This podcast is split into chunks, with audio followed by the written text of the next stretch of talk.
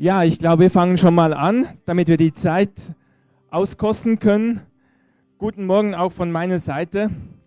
Ich freue mich, dass ich heute hier bin. Ich bin begeistert. Unsere Gemeinde Gott macht große Dinge. Wir haben von Dunja gehört, ein Team, was jetzt gerade unterwegs ist nach Israel. Wir haben von Malawi gehört. Christoph, unser Pastor, ist heute in Spandau und predigt dort. Ich bin begeistert. Gott macht immer weitere Türen und ich freue mich, dass ich heute hier sein darf.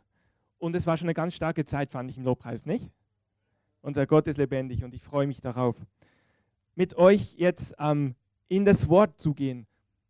Ähm, wir sind im Moment in einer Endzeitserie und wir sind sehr tief drin auf einer persönlichen Ebene. Und ich möchte mit uns mal so ein bisschen aus dieser Ebene rauszoomen und eine Gesamtschau malen, dass wir, ich sage es mal so, wenn wir vom Ende sprechen, Endzeit heißt ja Ende, dann bedeutet das, und es macht wenig Sinn, vom Ende zu sprechen, wenn wir nicht wissen, wo der Anfang ist.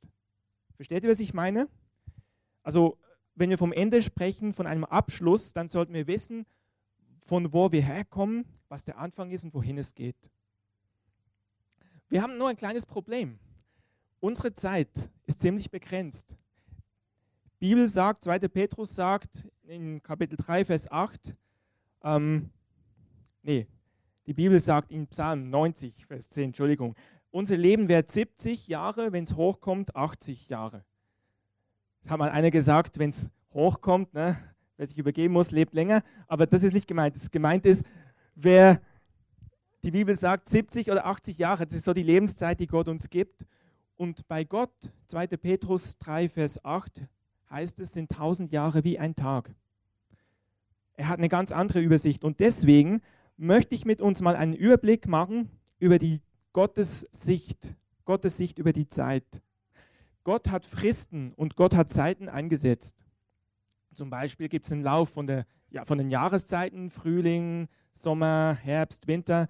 Es gibt den Lauf der Sonne, die geht morgens auf, abends geht sie unter. Es gibt die Mondphasen. Gott hat Zeiten gesetzt und Gott hat auch in sechs Tagen die Erde geschaffen und am siebten Tag hat er geruht. Und heute feiern wir das immer noch. Wir haben immer noch eine Woche, die aus sieben Tagen besteht. Und das kommt von Gott. Und wenn Petrus sagt, dass bei Gott tausend Jahre ein Tag sind, so lasst uns doch einfach mal das anschauen. Nach dem Motto, wenn jetzt tausend Jahre ein Tag sind, möchten wir so die Weltgeschichte ein bisschen zusammenraffen.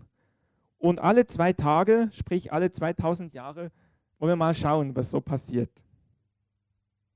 Seid ihr dabei? Okay. Also, wir sehen, Gott hat den Menschen geschaffen. Der Mensch war in Gottes Herrlichkeit.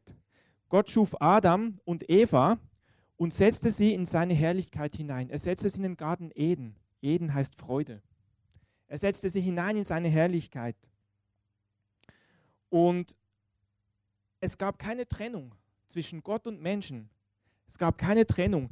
Gott und Menschen waren eins. Diese, ich sag mal so, diese Einheit war so stark, dass der Mensch nackt sein konnte und hat sich nicht geschämt. Da war kein, da war nichts Komisches dabei. Er brauchte sich nicht zu verstecken. So eng war Gott mit den Menschen und so eng waren die Menschen mit Gott. Und wir lesen,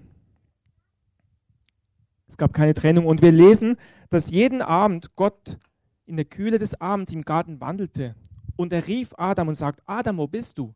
Wir können davon ausgehen, dass jeden Abend Gott mit dem Menschen Gemeinschaft hatte und gesagt hat, wie war dein Tag? Und Gemeinschaft hatte und ausgetauscht hatte. Also Gemeinschaft. Und dann kam eben diese Geschichte, wo Adam und Eva eigene Wege gegangen sind, wo eine Trennung reinkam. Und ganz interessant, es gab dann eine Sache, wo Gott eben gesagt hat, Adam, Eva, wo seid ihr, wo er die ganze Sache ähm, betrachtet hat. Und dann hat Gott eine Sache gesagt, die prophetisch ist. Er hat gesagt, von nun an setze ich Feindschaft zwischen dir und der Frau. Also sagt es zu der Schlange, die Adam und Eva verführt hat. Zwischen deinem Nachkommen und ihrem Nachkommen. Interessant steht nicht ihren Nachkommen, sondern ihrem. Also sprich, Gott hat hier schon gesagt, hat hier schon eine Prophetie auf Jesus gegeben, dass Jesus einmal kommen wird und der Schlange den Kopf zertreten wird. Und lasst uns das einfach mal schauen. diese enge Beziehung, die es im Paradies gab, die wurde, wie gesagt, dadurch zerstört. Wir lesen in Mose, dass dann die Menschen angefangen haben, Gott wieder anzurufen. Als Adam und Eva Großvater und Großmutter wurden, wurde jemand geboren und die haben den so genannt, was heißt eigentlich, also sein Name bedeutet auf Deutsch, die Menschen suchten Gott oder haben angefangen, Gott anzurufen. Aber die meisten Menschen haben trotzdem ohne Gott gelebt. Lass uns mal eine Übersicht machen hier. Der erste Tag, wie gesagt, ist so die Zeit, wo. Mal schauen, ob das geht. Ah, toll. Der erste Tag sind so die ersten tausend Jahre. Hier war Eden. Dann haben wir in der Mitte dieser Zeit gab es den Henoch. Dieser Henoch, von dem heißt es, er wandelte mit Gott. Der war eine Ausnahme. Der hat mit Gott gelebt und Gott hat es anscheinend gefallen, weil auf einmal war er nicht mehr da. Auf einmal war er weg. Gott hat gesagt, ich nehme dich zu mir. Dieser Henoch war eine Ausnahme. Und dann gab es noch jemand, ein bisschen später, den Noah. Der hat auch mit Gott gelebt.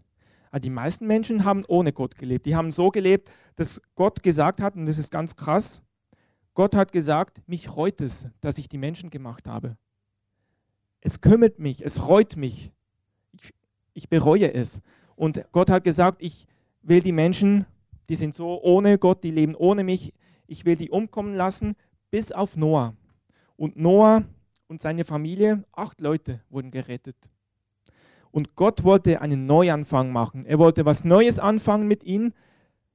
Aber leider lesen wir, dass kurz nachdem die gerettet wurden, nachdem die sich wieder vermehrt haben, haben sie gesagt, nee, wollen wir nicht, wir wollen unsere eigenen Wege gehen, haben sie diesen Turm gebaut, diesen Turm zu Babel. Und die Aussage dabei war eigentlich, wir wollen unseren Namen machen, damit wir uns nicht zerstreuen, wie Gott gesagt hat. Gott hat gesagt, nehmt die Erde ein, wollen wir aber nicht. Wir wollen unsere eigenen Wege machen, gehen, wir wollen unseren eigenen Namen machen. Gut, wie dem auch sei.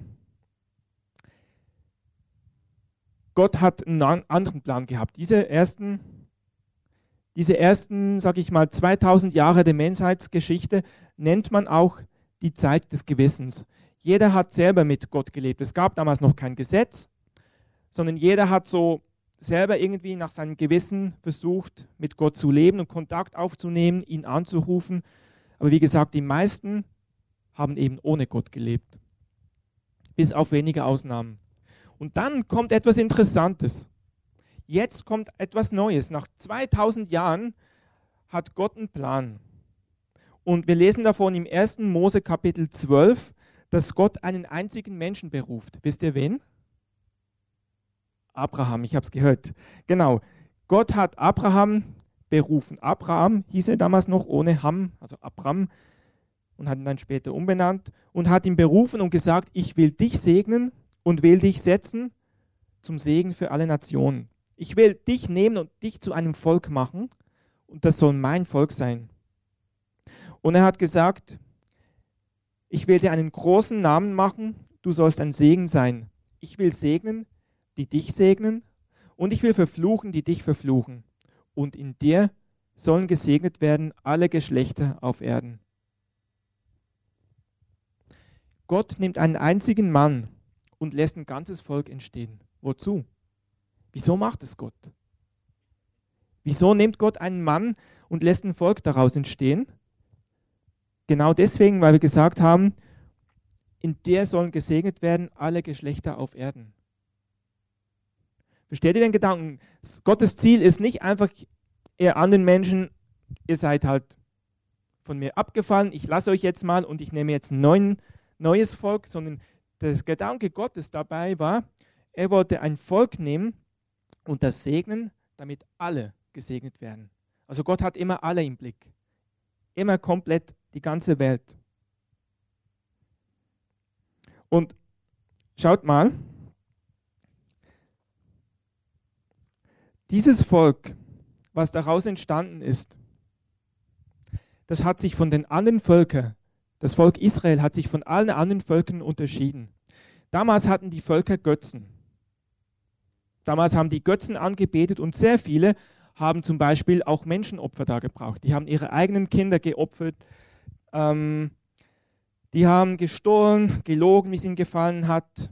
Es gab keine Schutz, keinen Schutz für die Schwachen, es gab keinen Schutz für die Frauen, die hatten kein Recht und, und, und.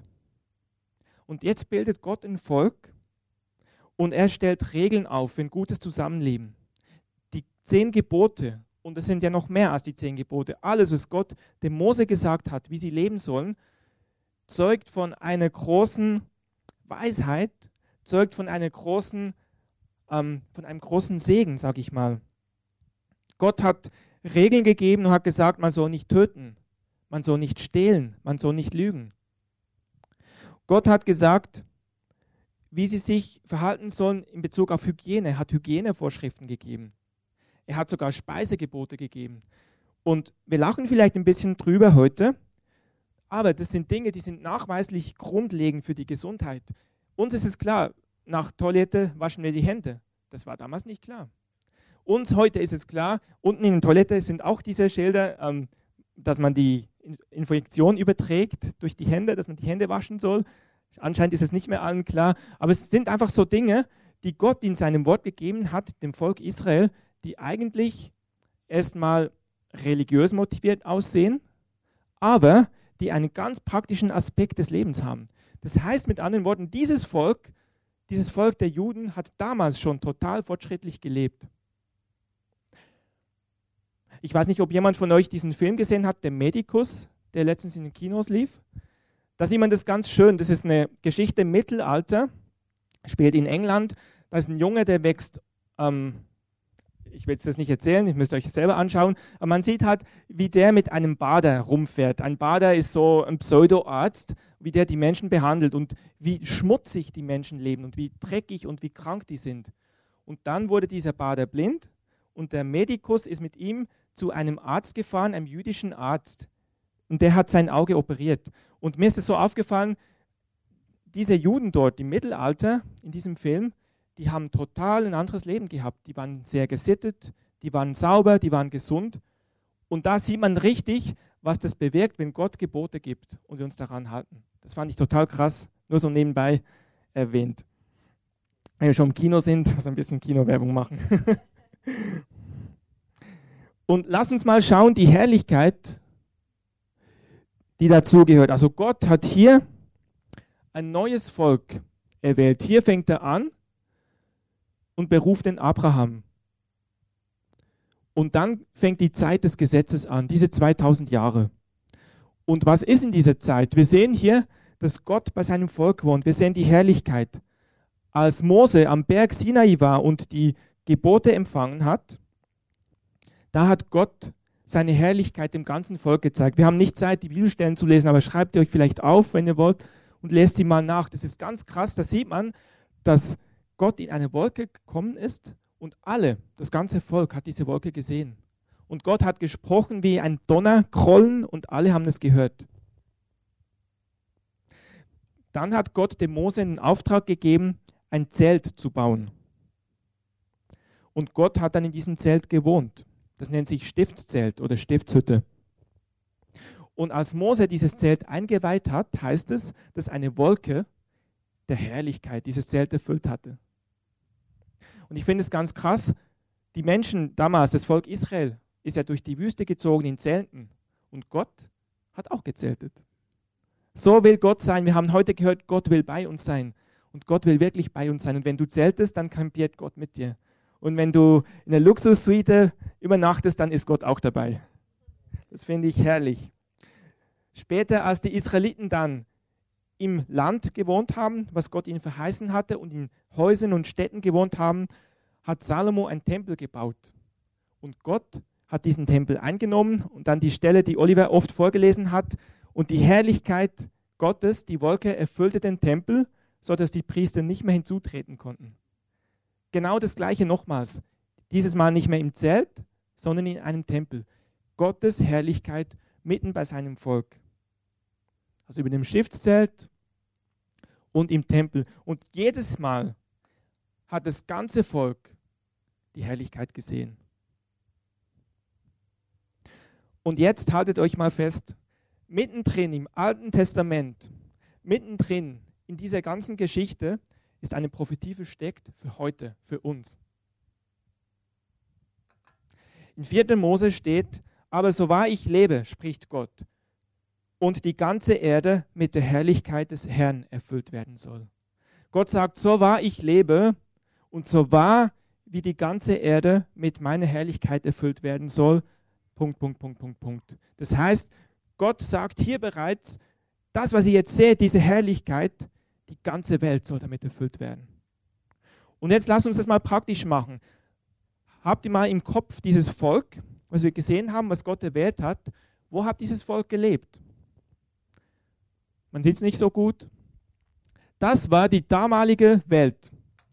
Die ganze damalige Welt. Da gab es noch kein Amerika, gab es schon, aber da hat niemand gelebt. Damals war das das Zentrum der Welt, hier oben, da wo Israel ist.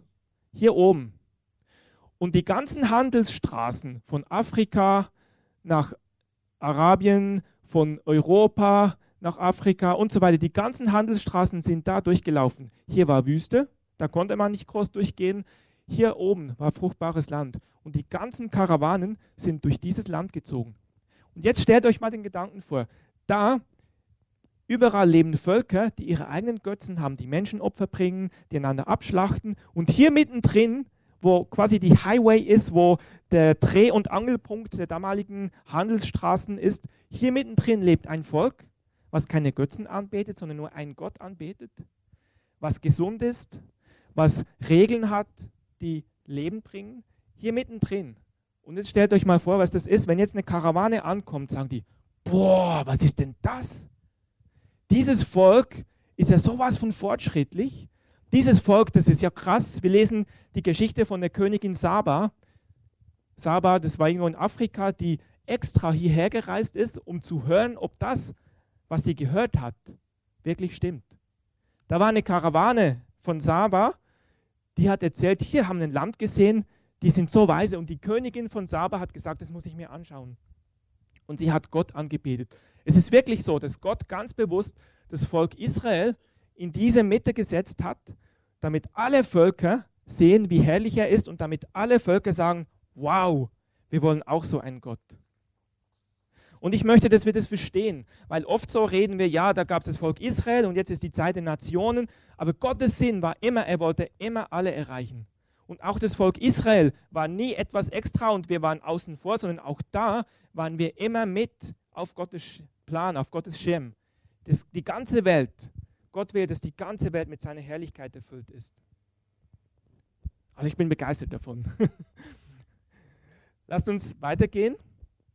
Jetzt kommt was Neues. Diese Zeit, wo Gott im Stiftszelt wohnte und wo Gott im Tempel wohnte, diese Zeit des Gesetzes wurde abgelöst durch eine neue Zeit. Durch die Zeit, in der wir jetzt leben, durch die Zeit der Gnade. Jesus sein erstes Kommen. Er kam auf diese Welt, ist für uns gestorben, ist in den Himmel gefahren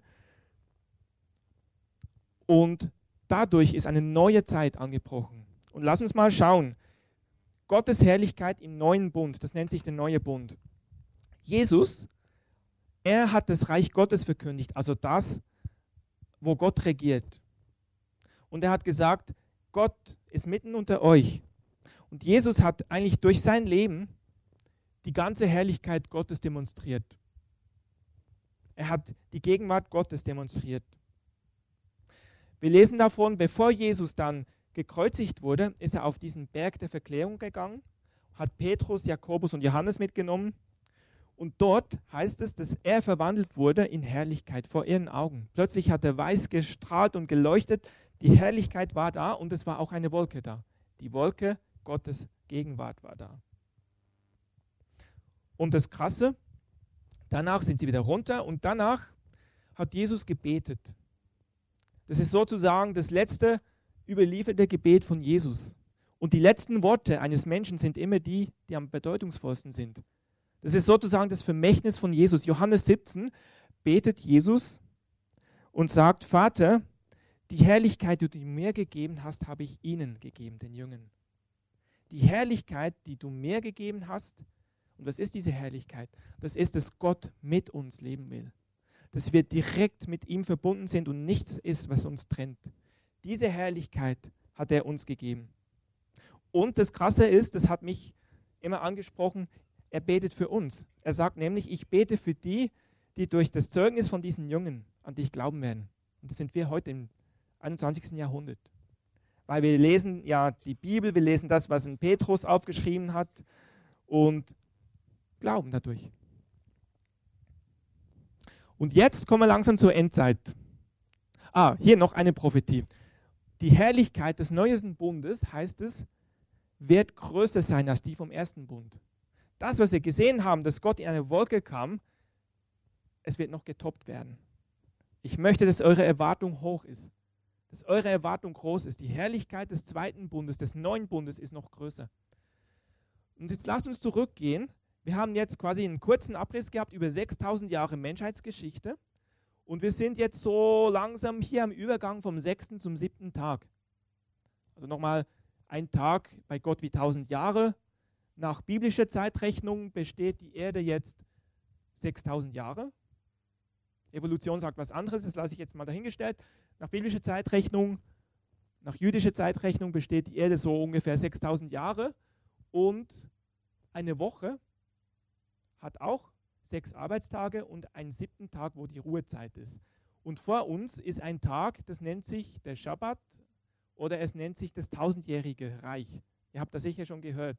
Was heißt, dass der Löwe beim Lamm fressen wird und dass das Kind am Loch von den Otter spielen wird und, und, und. Also diese Zeit, wo wir auch von Christoph eine ganze Serie gehört haben, wo Jesus auf dieser Erde als Gott regieren wird und seine Herrschaft aufrichten wird. Diese Zeit ist noch nicht angebrochen, sichtbar. Unsichtbar, ja, in uns, aber sichtbar noch nicht. Und wir sind hier drin. Und das ist die sogenannte Endzeit. Nur damit ihr wisst, über was wir im Moment reden, wo wir sind. Und in dieser Endzeit gibt es einige Dinge. Ähm, ja, es gibt einige Turbulenzen mal, würde ich sagen.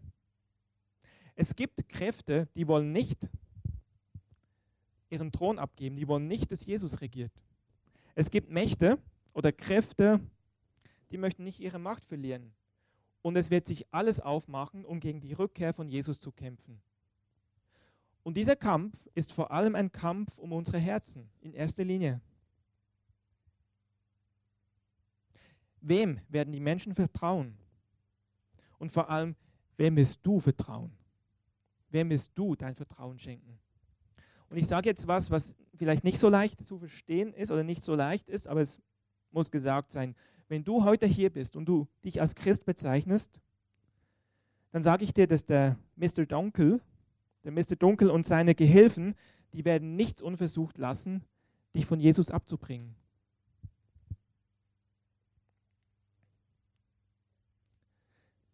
Also der Feind, der Satan oder der Teufel, er wird, er kann es nicht aufhalten, dass Jesus zurückkommen wird. Jesus wird zurückkommen. Sein zweites Kommen ist klar, er wird kommen.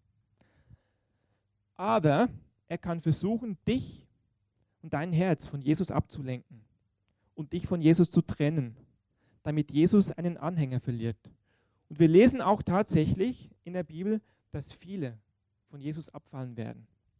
Von Jesus abfallen können nur solche, die mal bei ihm waren. Also es spricht hier von Christen, von Menschen, die an ihn glauben. Viele, die an Jesus glauben, werden von Jesus abfallen, werden sich von ihm abwenden. Und die Bibel sagt, dass viele sich werden verführen lassen. Aber ich möchte nicht, dass du Angst hast. Ich möchte uns diese Stelle sagen, die hier steht. Jesus sagt, niemand kann sie aus meiner Hand reißen. Es gibt niemand, der dich aus Jesus seine Hand reißen kann, es sei denn, du gehst selber raus. Niemand kann dich von ihm ausreißen. Oder Römer 8 sagt, niemand kann uns von seiner Liebe trennen. Die Zeit reicht jetzt nicht aus, um zu erklären, wie es sein wird, wenn dieser siebte Tag anbricht, wenn dieses tausendjährige Reich ist. Ihr habt einiges vielleicht schon gehört, ihr könnt selber auch in der Bibel lesen.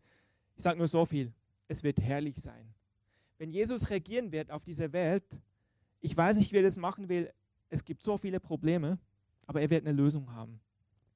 Er wird eine Lösung haben, wie er regiert. Und ich möchte mal kurz zurück in der Bibel lesen wir, nach diesen tausend Jahren wird es einen neuen Himmel und eine neue Erde geben, wo Gott bleibend bei uns wohnen wird. Das heißt, das, was Gott immer wollte, dass eine enge Gemeinschaft ist, so wie es im Paradies war, das wird sein. Gott wird bei uns wohnen. Und das heißt, er wird alle unsere Tränen abwischen. Diese Zeit kommt. Aber damit es sein kann, braucht es tausend Jahre, um das vorzubereiten. Stellt euch mal vor. Tausend Jahre, um hier Ordnung zu schaffen. tausend Jahre, um hier aufzuräumen. Jesus wird hier regieren, tausend Jahre, und wird seine Herrschaft aufrichten. Und dann wird was Neues kommen. Also wir reden hier nicht vom Ende eigentlich, sondern wir reden hier von der Fülle einer Woche. Und nach einer Woche, wie morgen, fängt was Neues an. Es kommt was Neues. Also wenn wir sagen Endzeit, reden wir hier eigentlich nur von dieser Übergangszeit vom sechsten auf den siebten Tag oder vom Ende von, diesen, von dieser Menschheitsgeschichte. Aber Gott ist lange nicht am Ende. Das müsst ihr wissen. Gott ist noch lange nicht am Ende, sondern das Größte und das Beste kommt noch. Und ich möchte zum Abschluss diesen Bibelvers sagen im Habakkuk 2,14. Dieser Vers ist einfach Hammer. Es heißt, und das steht bereits im Alten Testament als Prophetie, denn die Erde wird davon erfüllt sein, die Herrlichkeit des Herrn zu erkennen. Und zwar so, wie das Wasser den Meeresgrund bedeckt. Die Erde wird davon erfüllt sein, die Herrlichkeit des Herrn zu erkennen, so wie das Wasser, so wie die Meere, wie die Ozeane die Erde bedecken. Es wird alles überdecken, die Herrlichkeit des Herrn zu erkennen. Das ist die Zeit, die uns bevorsteht. Und der Trubel, der dazwischen ist, ist eigentlich ich will nicht sagen, nicht der Rede wert, aber ist eigentlich trotzdem nichts im Vergleich zu dem es kommen wird. Und ich möchte damit schließen und möchte sagen, wir sehen, dass Gott ein verzehrendes Feuer ist. Gott ist ein verzehrendes Feuer, sagt 5. Mose 4, 24 bereits. Und auch im Hebräer lesen wir, dass Gott ist ein verzehrendes Feuer. Was heißt das? Feuer ist warm, Feuer brennt. Feuer brennt so lange, wie Stoff da ist zum Brennen. Und Gott möchte uns verzehren. Gott möchte uns für sich verzehren. Er möchte uns mit Leidenschaft verzehren. Er möchte uns mit Leidenschaft begegnen. Und er möchte, dass wir uns für ihn verzehren. Und ich habe letztens eine Bibelstelle entdeckt in Jesaja 33 die ist echt Hammer. Da steht, wer hält es bei ihm aus? Wer hält es bei diesem Feuer aus? Wer kann bei dieser Glut bestehen bleiben? Und dann heißt es, wer sich fernhält von Unrecht, wer sich fernhält von Lüge, also im Prinzip mit anderen Worten, und hier schließe ich jetzt einen Kreis zu dem Thema, wo wir, wo wir im Moment drin sind, wo Christoph auch so viel sagt, wer sich von ihm heiligen lässt, wer zulässt, dass Engen hochkommen, wer zulässt, dass Gott Dinge zeigt, die ihm nicht gefallen. Diejenigen, die nicht selber versuchen, gut dazustehen, sondern die zulassen, dass Gott sie heiligen kann, die werden so vor Gott dastehen, dass sie ihn aushalten. Dass sie nicht verbrennen im Gericht sozusagen, sondern dass sie verbrennen in Leidenschaft, dass sie entfacht werden für ihn. Und ich möchte sagen, jeder von uns ist dazu gerufen, einfach dass wir uns anstecken lassen von ihm. Und Inga, vielleicht kannst du mal Musik einspielen. Vielen Dank. Und ich möchte uns ähm, heute Morgen einfach aufrufen und vielleicht bist du da und denkst, boah, krass, sowas höre ich zum ersten Mal. Ähm, vielleicht denkst du, ich habe Angst vielleicht vor der Zeit auch, die kommt, oder ich weiß gar nicht, wo ich stehe. Oder vielleicht sagst du, mir war gar nicht bewusst, dass Jesus so auf die Welt kommen wird und regieren wird und dass er so eng mit uns zusammen sein wird. Und egal, wo du heute stehst, ich möchte einfach eine Zeit anbieten, wo wir miteinander und füreinander beten und wo wir uns echt so dem Feuer aussetzen und sagen, Gott, verzehre mich. Und vielleicht könnt ihr einfach mal die Augen schließen, wenn ihr wollt, könnt ihr auch aufstehen. Und lass uns einfach uns auf Gott ausrichten. Lass uns jetzt nicht links und rechts schauen, sondern lasst uns vor Gott stehen.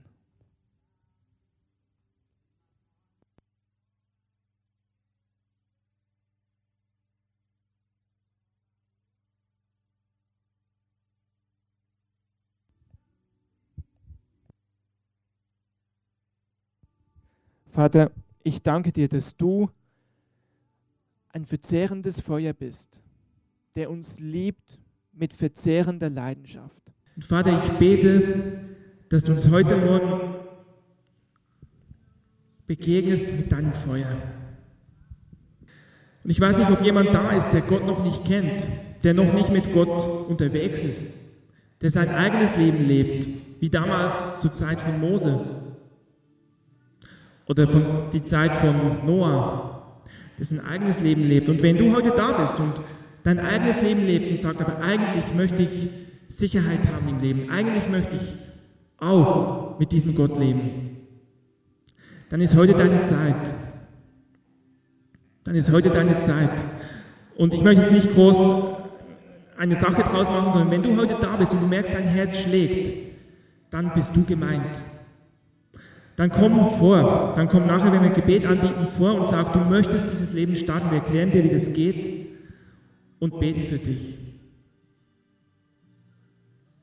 Wenn du da bist und sagst, ich glaube zwar an Gott, aber wie wir heute gehört haben, irgendwo fehlt diese Leidenschaft, irgendwo fehlt dieses Feuer, dann glaube ich, dass heute ein Tag ist, wo Gott dir begegnet. Und wir wollen für dich beten für neues Feuer, wir wollen beten für neue Leidenschaft. Wenn du da bist und es betrifft dich, dann komm auch nachher vor und sag einfach, dass du neue Leidenschaft möchtest. Und wir beten, dass Gott dich neu entzündet.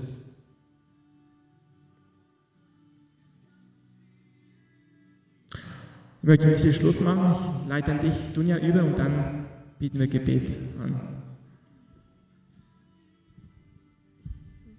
Vielleicht können die Beter schon mal nach vorne kommen und ähm, würde es echt gerne so machen, dass wir beten total gern auch für, für andere Anliegen, die ihr habt. Ähm, aber ich würde jetzt einfach gern bitten, so den Raum zu lassen für die Leute, die sie wirklich angesprochen haben, für die zwei Punkte, die Marc gesagt hat. Vielleicht können wir, äh, wir lassen die Musik weiterlaufen, draußen könnt ihr schön Kaffee, ich habe auch einen Kuchen gespickt, äh, anscheinend ist da einer.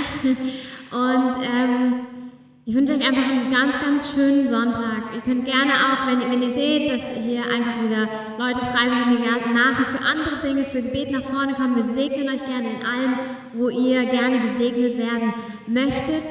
Und ich möchte einfach jetzt ähm, ja, diesen Gottesdienst abschließen mit ähm, einem Gebet noch. Vater, ich danke dir. Ich danke dir, dass du einfach so gute Worte für uns hast. Worte, die Leben bringen, Herr. Worte, die uns frei machen und Worte, die uns an dein Herz ziehen, Herr. Und ich segne diesen Tag und ich danke dir für deine Gegenwart, dass du mit jedem Einzelnen mitgehst. Danke, dass du gesagt hast, dass du einfach diese Erde erfüllen willst mit deiner Herrlichkeit. Herr, und wir danken dir dafür, dass du heute das tun wirst, Herr, dass heute deine Herrlichkeit sich ausbreiten wird auf dieser Welt. Amen. Wir lassen die Musik auch weiterlaufen. Wenn du merkst, du bist irgendwie berührt in deinem Herzen, aber möchtest gerade mit Leuten reden, kannst du auch gerne hier sitzen bleiben. Und wie gesagt, alle, die sich angesprochen fühlen, entweder dass du merkst, ich möchte mehr Leidenschaft oder ich möchte wirklich Jesus in meinem Leben als, als mein, meinen Gott anerkennen, als meinen Herrn in mein Leben lassen, dann komm nach vorne und lass dich einfach segnen von uns.